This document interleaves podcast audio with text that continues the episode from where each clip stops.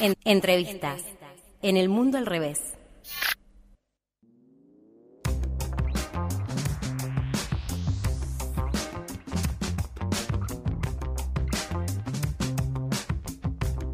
Momento de la entrevista aquí en El Mundo al Revés por el aire libre, por la 91.3.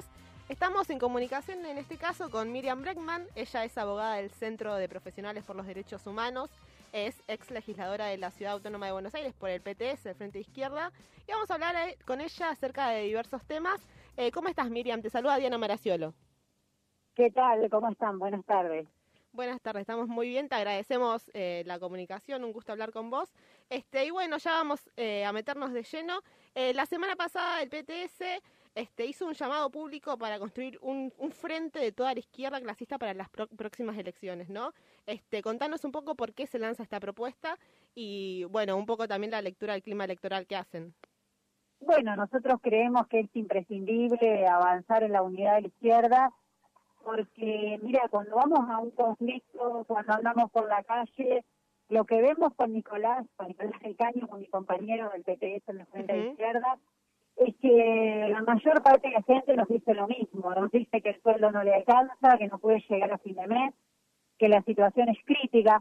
Muchas de esas personas votaron a este gobierno para sacarse encima Macri, para terminar con el ajuste terrible que hizo su gobierno, y la verdad es que están muy desilusionados. Y yo creo que lo peor que podemos hacer es dejar que la derecha se recicle y que capitalice ese descontento, que verdaderamente la salida tiene que pasar por fortalecer a una tercera fuerza, una fuerza de izquierda, y en eso tenemos que poner todos nuestros esfuerzos. Creo que hay que romper todos los moldes, que no puede haber ningún tipo de conservadurismo y que nos tenemos que jugar a potenciar verdaderamente una alternativa de izquierda. Esta propuesta, digamos, es para lograr un acuerdo eh, de listas o para dirimirlas en las pasos. Eh, ¿Qué respuestas recibieron del resto de las fuerzas? ¿Cómo fue ahí? Mira, nosotros hemos lanzado esta, esta propuesta y tenemos todavía bastante tiempo para debatirla, para discutirla, falta bastante para la inscripción de las alianzas, así que no vamos a parar en ese momento de insistir y de discutir nuestra propuesta. Ya incluso muchos intelectuales, personalidades de los organismos de derechos humanos se están pronunciando, que en los próximos días se van a dar a conocer. Y vamos a insistir para unir a toda la izquierda clasista, socialista, al Nuevo Más, a Política Obrera de, Altamira, a Luisa Mora, que aquí en la capital federal eh, tiene una referencia también. Creemos que todos esos partidos eh, hoy no, no integran con nosotros eh, una unidad de la izquierda y es necesario dejar de lado todo personalismo, toda mezquindad y hacerlo. Mira, con mucho esfuerzo en estos años hemos avanzado en la unidad. Hoy el Frente de Izquierda Unidad reúne más del 80% de los que izquierda en Argentina izquierda de la izquierda una importante fuerza, ¿no? Con presencia de legislaturas de todo el país, con mucha presencia en las calles. Y nosotros creemos que muchas veces nos encontramos con nuestros compañeros en luchas, en peleas, en la pelea por los derechos de las mujeres, y es inexplicable que después de las elecciones vayamos separados. Entonces creo que por lo menos de nuestra parte vamos a hacer todo lo que sea necesario para que haya una alternativa de izquierda y como te decía antes, para que la derecha no pueda lavarse la cara e intentar descapitalizar ese descontento enorme que hay con el gobierno. Eh, Miriam, contanos a, nosotros, va, y también a, quienes nos están escuchando, porque este uno dice la izquierda y hay diferencias entre las distintas izquierdas. ¿Cuáles, cuáles son las diferencias actuales entre, entre estas fuerzas que vos nombras de la izquierda? Mira, yo creo que en lo fundamental no hay nada que, que nos impida ir juntos, por lo que te digo, porque nos encontramos apoyando diversas luchas y demás. Y que haya diferencias, lógicamente, somos partidos diferentes, somos diferentes a los partidos de la derecha también. Eh, lógicamente, todo eso se debate y se seguirá debatiendo de cara a nuestros compañeros, de cara a nuestros votantes. Eso no pasa nada, porque si no llegamos a un acuerdo, tenemos la posibilidad de armar una lista unitaria mediante el mecanismo de las plazas, porque en otras oportunidades la izquierda lo ha usado y se ha garantizado la unidad. Es decir, yo no veo nada hoy que lo impida, no hay absolutamente nada que impida que avancemos y en eso voy a poner todo mi esfuerzo y es mi compromiso, poner todo mi esfuerzo, de mi partido, el de Nicolás del Caño, para avanzar en esa unidad, porque realmente veo que hay una situación crítica, realmente veo que mucha gente votó a Alberto Fernández porque quería llenar la heladera y hoy eh, la situación es catastrófica. Entonces, eh, creo que todo esto no, puede ser parte de una demagogia de los partidos tradicionales, que ahora los mismos que aplicaron el ajuste macrista dicen que ellos son la alternativa. La izquierda tiene que aparecer con toda potencia y ser una alternativa para que la crisis no la paguen los, mismos de siempre, para que la crisis no la pague el pueblo trabajador. Si no, ¿quién más va a defender esos intereses? ¿A quién cuando hay una lucha, cuando hay despidos, cuando hay reclamo o cuando hay que encabezar derechos de las mujeres? Entonces, eso tiene que tener su expresión en estas elecciones. Creo que la situación social y económica lo amerita y, como te decía, en eso está todo nuestro esfuerzo. Claro, no son insalvables esas diferencias. No, por supuesto que no, y además es lógico porque no somos los mismos partidos, pero ¿qué nos impide eh, participar juntos en una lista unitaria mediante un acuerdo, mediante el mecanismo del espacio? Incluso tenemos posibilidad de que sean los propios votantes los que lo diriman. Miriam, ¿cómo estás? Buenas tardes, te saluda Nayara Bonori. Buenas tardes. Sí, en relación a esto estabas hablando de Alberto Fernández y también te queríamos consultar cómo ves la gestión actual, digamos. Mira, preguntar la calle. Yo creo que es un gobierno que generó muchísimas expectativas al comienzo. Veníamos de cuatro años catastróficos. Ustedes además saben que nosotros fuimos acérrimos opositores de macrismo, nos encontramos siempre en la calle cada una de las peleas. Y había expectativas de, que se iba a recuperar un partido con Macri. No solo no se recuperó el partido, sino que se, se profundizó una política de ajuste. Y algunos quieren culpar de eso a Macri o a la pandemia. Y la verdad que la herencia de Macri es terrible, la pandemia es terrible, pero después por eso se toman decisiones. Y la decisión ha sido bajar las jubilaciones, cambiar la movilidad jubilatoria, que hizo perder mínimo siete puntos a los jubilados, lo cual es muchísimo en esta situación. Los salarios estatales están congelados, es decir, se van eh, tomando decisiones políticas que de ningún modo tienden a revertir esta herencia. Por eso creo que se da esta situación de desilusión, de descontento que te mencionaba antes. Miriam, está con nosotras también eh, nuestro compañero Lautaro Ceballos que te quiere preguntar. Por favor.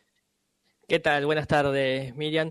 Eh, quería consultarte por cuáles serían las propuestas eh, políticas del Frente de Izquierda sobre las cuales se, se sentaría la unidad. Mira, la propuesta es esa, precisamente, una unidad de toda la izquierda clasista y socialista, y después las propuestas de la izquierda las iremos discutiendo, muchas las conocen porque es lo que nosotros siempre planteamos, obviamente, y las iremos discutiendo todos de conjunto. Lo que hoy queremos garantizar es que se dé esa unidad para que las propuestas se potencien. Hoy estamos concentrados en eso, obviamente, si me preguntas eh, sobre el salario, te voy a dar mi opinión sobre el salario. Yo creo que tendría que haber un IFE en este momento no menor a 50 mil pesos. Es una vergüenza que el presupuesto nacional se haya votado sin contemplar el IFE, eh, que no se haya votado el paquete COVID. Es decir, en cada uno de los temas eh, tenemos una propuesta. Que hablar de los derechos de las mujeres, de, de la juventud, que nosotros siempre defendimos, que podría decir un montón de cosas. Pero creo que todo esto lo tenemos que discutir en el marco de la unidad, que hoy lo que está planteado es esa unidad porque lo que no podemos permitir, y con esto respondo lo que vos me preguntas, lo que no podemos permitir es que la crisis nos siga pagando el pueblo trabajador, ¿qué es lo que hoy está pasando? Hoy el dinero que se va de la deuda externa fraudulenta que dejó Macri sale de los ingresos de los trabajadores, sale de haber bajado las jubilaciones, sale de no estar pagando un IFE, ni siquiera el IFE miserable del año pasado de 10 mil pesos para dos meses, ni siquiera eso. Entonces me parece que ahí es donde la izquierda tiene que apuntar y la derecha quiere más ajuste. Entonces, bueno, es necesario que haya una tercera fuerza que plantee algo totalmente distinto y que defienda las necesidades populares. ¿Cómo, ¿Cómo van a conseguir? Eh, hoy, por ejemplo, Santiago Cafiero, el jefe de gabinete, dijo en página 12 que el Frente de Todos tiene que volver a reenamorar el voto oficialista. ¿Cómo va a ser la izquierda para ah, enamorar ese voto? Mira, yo creo que eh, la izquierda va a hablar con la verdad, como habló siempre, de cara a, a los sectores que hoy están sufriendo esta situación sanitaria, social y económica terrible. Creo que tenemos muchas posibilidades, creo que tenemos muchas posibilidades porque en este tiempo hemos crecido y hemos mostrado para qué sirven las bancas que nosotros obtenemos. Nuestras bancas no se obtienen para la carrera personal de nadie, no hay personalismo, rotamos en las bancas para que todas las fuerzas puedan participar y han sido verdaderos puntos de apoyo. Por eso te decía antes que si vos pensás quién estuvo cuando se necesitó, estuvo la izquierda. Y yo creo que, que eso es muy valorado en esta, en esta situación que se está viviendo. Miriam, eh, otra, otra de las preguntas que, que, queríamos hacerte Perdóname, está vinculada... estoy en la calle, sí. me escucho Sí, ¿me escuchás bien ahí? Sí. Sí, no, otra de las preguntas que queríamos hacerte eh, está vinculada a la participación de, de, otras derechas. Va, hay que ver si vos las interpretás como nuevas derechas o más de lo mismo. Vinculadas a, a, a digamos, estos sectores que, que ahora se definieron por una participación en las próximas elecciones. ¿Cómo ustedes lo analizan desde la izquierda? Mira, yo creo que en el mundo, no es solo un fenómeno de la Argentina, en el mundo hay millones y millones de pesos invertidos para inventar estos candidatos de la derecha, mostrarlos como algo nuevo, incluso como que son contestatarios, ¿no? Y que cuestionan todo. En realidad son los sectores más reaccionarios, más conservadores, pensé que en Miguel está en contra de los derechos de las mujeres. Mira, que no tiene que ver educación pública, estamos hablando de esa gente, o son las ideas más conservadoras, más retrógradas que pueden existir, pero como te digo, invierten millones y millones en Argentina y en el mundo como mostrar eso como algo potente y nuevo. Yo ya lo vi en las elecciones anteriores. Las elecciones anteriores, la, la fuerza de frente que yo encabecé en la ciudad de Buenos Aires fuimos la tercera fuerza. ¿Vos escuchaste a alguien hablar de eso o te hablan de mi ley como lo nuevo y lo poderoso? Bueno, ahí hay intereses creados, ahí hay intereses poderosos que creen que quieren que cualquier descontento se canalice por ese lado, para más conservadurismo, para más reacción nadie te dice, mira, la izquierda tiene grandes posibilidades porque ya en unas elecciones ultra polarizadas como fueron las anteriores, fueron la tercera fuerza de la ciudad de Buenos Aires. Eso se borra. Yo no creo que sea gratuito. Eso cuesta muchos millones de pesos para instalar esos candidatos. Pero evidentemente muy bien no les va, porque que parecía que arrasaba con todo, ya está viendo cómo se meten juntos por el cambio porque no mide el 1%. Entonces, me parece que pueden dibujar encuestas, pueden hacer inventos, pero después está la realidad y lo que hay que salir a denunciar en la realidad de lo que son esos candidatos, que son sectores ultra conservadores, ultra reaccionarios y que quieren que tengamos menos derechos, que tengamos más ajustes. Entonces, eso es importante y es importante que, que nos ayuden todos a difundirlo, ¿no? Porque los muestran como algo nuevo y la verdad que atrasan 200 años.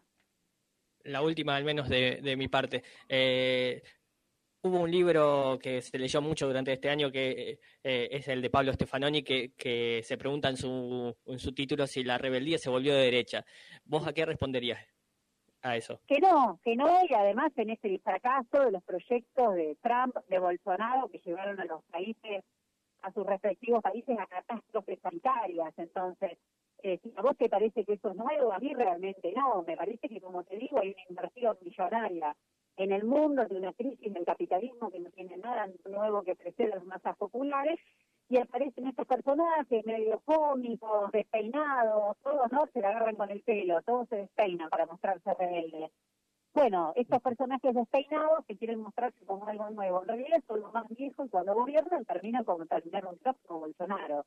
Creo que eso eh, demostró y cerró cualquier tipo de discusión, incluso en América Latina Hoy si mirás el mapa político hay nuevos aires políticos y más allá de los resultados electorales, eh, que el mapa político haya girado a la izquierda, depende de que han salido las masas populares a movilizarse, enormes movilizaciones, incluso en Chile, donde se reflejó en un cambio electoral, pero que el origen de todo eso son enormes, enormes movilizaciones del pueblo y fundamentalmente de la juventud.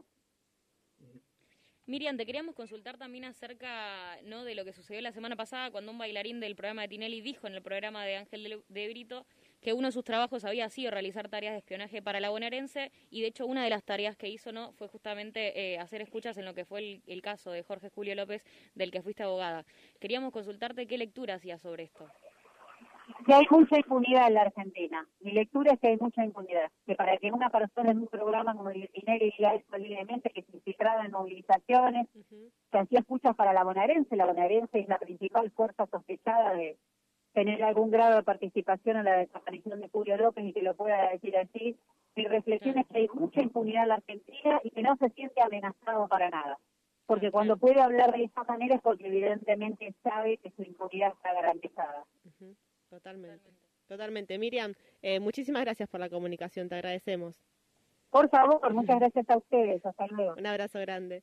Allí hablábamos con Miriam Breckman, abogada del Centro de Profesionales por los Derechos Humanos, ex legisladora de la Ciudad Autónoma, este por el PTS Frente Izquierda, acerca del clima electoral y muchísimas otras cosas más. Quédate ahí que ya seguimos con el mundo al revés.